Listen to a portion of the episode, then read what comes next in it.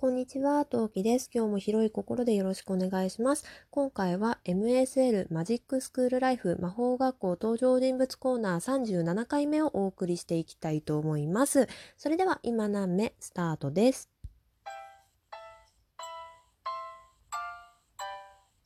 何目この番組は戦闘不能日常系ママトーカーの陶器が日々奮闘しながらお送りいたします。MSL マフジックスクールライフこちらのコーナーは私が高校の時に魔法学校に通っていた夢をベースに、えー、ラジオトーカーの挙手をいただいた皆さんを魔法使いだったらコーナーこんな魔法使いだったんじゃないかというふうに魔法使いに設定していくコーナーになっております。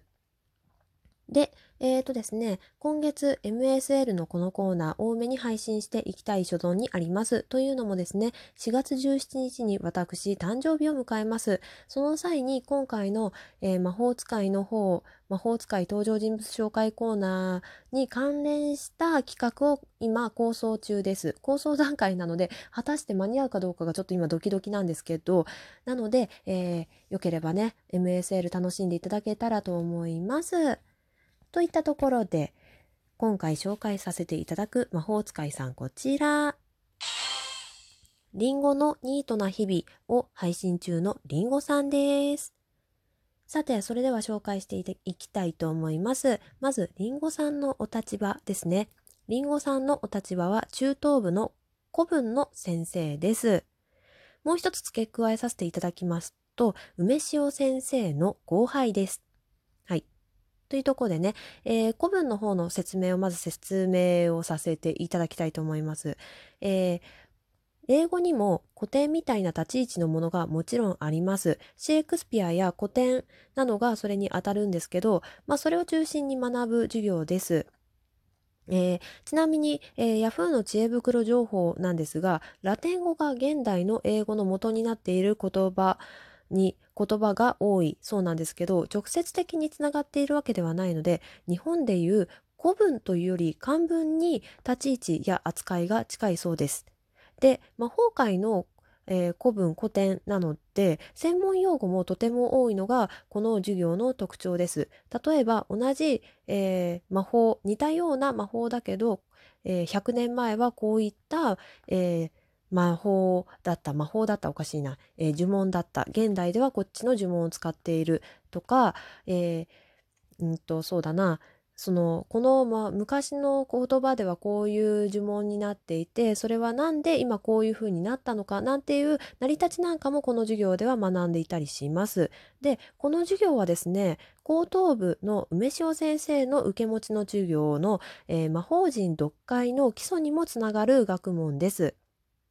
なので、ここの授業でつまずくと、梅塩先生のこの魔法陣読解の授業が結構厳しい状況になるというね、恐ろしい授業でもあります。そんなりんご先生のご趣味、今回紹介させていただきたいと思います。趣味はですね、怪奇現象の再現研究です。りんごさんはミステリー小説がお好きというのを小耳に挟みまして、えー、イギリスにもミステリー小説はもうたくさんあるというか、まあ、割とメッカと言っても過言じゃないかなというふうに思うんですけれど、えー、りんごさんは、えー、イギリスにだけにとどまらず、日本や中国、世界各地のミステリー小説を読んで、それが本当に起きることなのか、というか非魔法使い要するにマグルの人たちが再現できるのか魔法使いなら何の魔法を使ってこちらを再現するのかどうやったらこれをあのこのトリックを成立させることができるのかというまるでねあの福山雅治さんが言ってたガリレオ的なねことを研究されているというかできるかどうか再現するのがご趣味です。で、えー、最近ではミステリーにかかわらずマグルで不思議と言われている現象多々あるじゃないですか。例えばネッシーは本当にいるのかとか夜夜のとあるトンネル歩いているとなんか背筋が寒くなるこれは怪奇現象なのか否か魔法だとしたらどんな魔法がこれに当たるのかどうかなんていうのも調べたりするのがご趣味のようです。えー、そんなりんごさんと私の関係はですね、えー、趣味がこんな感じで非魔法使いマグルに関係が深いものなので私にね質問に来られることも何度かあります。で、えー、来られる時は何ですが先ほども関係というか立場のとこでお話しさせていただきましたが梅塩先生の後輩だったということもありまして梅塩先生からきちんとアポイントの連絡があります。えー、一応ねこの世界だと先生と生徒のね関係が、うん、連絡の取り方っていうのがあまり密ではないっていうか、あんまり密密っていうか、だから例えば、例えで言うんだったら、LINE 登録しちゃいけないみたいなところが、顧問の先生以外だと、一応そういったお約束がある学校なので、えー、まあもちろんそうね、りんご先、りんごさん、りんご先生は中等部で、私高等部2年生の設定なので、もちろん連絡が取れないので、えー、リンゴ先生はですね、必ず梅塩先生に私の予定を聞いてくれとワンクッションを置いて、約束の日を取り付けてから私のところにやってきます。これがすごく、えー、大切なところでありまして、というのも、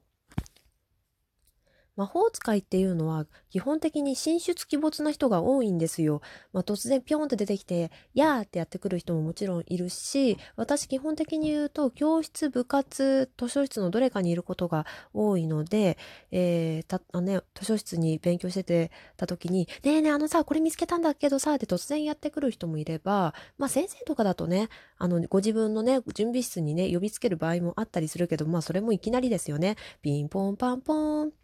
トウキくん、トウキくん、聞きたいことがあるので、何々先生の事務室まで来るように、みたいな感じでね、突然呼び出しする人っていうのが大変多いんですよ。進出鬼没な人がすごく多いので、毎回毎回きちんとアポイントを取ってくれるりんごさんは、りんご先生は、わー、ちゃんとした人だというふうに毎回ね、アポイントメントののご連絡が来るたんびに思っております。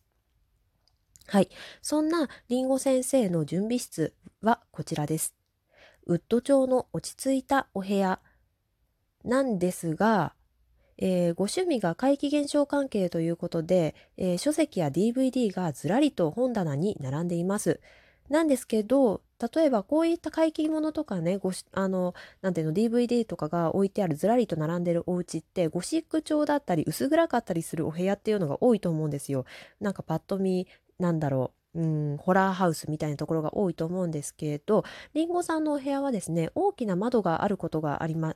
あの、理由もありまして、いつも優しい光でいっぱいの明るい図書室のようなお部屋になっています。で、お名前のりんごさんというお名前から、えー、生徒からりんごアイテムを渡されることも多いので、そのりんごのモチーフのアイテムがあちらこちらに置いてあったり、飾ってあったりします。そんなお部屋にりんごさんはいらっしゃいます。ということで、今回りんごさんのご紹介させていただきました。改めて振り返っていきたいと思います。まず、お立場は中等部の古文の先生、そして梅塩先生の後輩です。趣味は怪奇現象の再現、研究。私とのつながりは、その再現にあたり、マグルの能力やアイテムを知る上で私に、えー、コンタクトを取るといったところで。で、そんなりんご先生の準備室は明るい、えー、光の入る明るい図書室だけど、えー、本棚には、え怪奇現象等々ミステリーの小説、DVD がずらりと並んでいる、そんな感じでお送りさせていただきました。というわけで、えー、今月 MSL 頑張って進行させていただきたいと思います。えー MSL お好きな方、ちらほらいらっしゃるようなので楽しみにしていただければ大変に嬉しいです。はい。今何名興味を持っていただけた方はフォロー等々をしていただけますと大変に嬉しいです。ラジオトークからお聞きの皆さんはえー、リアクションボタン連打が可能な仕様となっておりますので、連打していただけますと大変に嬉しいです。えー、そしてですね、3月19日から、えー、銀酒場4号店の銀の城さんただいまプレゼンツの、え、お便りウィークということで、いろんな方にお便りを送ろうじゃないかという、え、なんだろう、2週間のえー、お便りウィークというものが開催されております。皆さん好きなね、トーカーさんにどんどんお便り送ってみてはいかがでしょうか。といったところで、今回ここまでにしたいと思います。聞いてくださってありがとうございました。次回配信でまたお会いしましょう。またね。何名？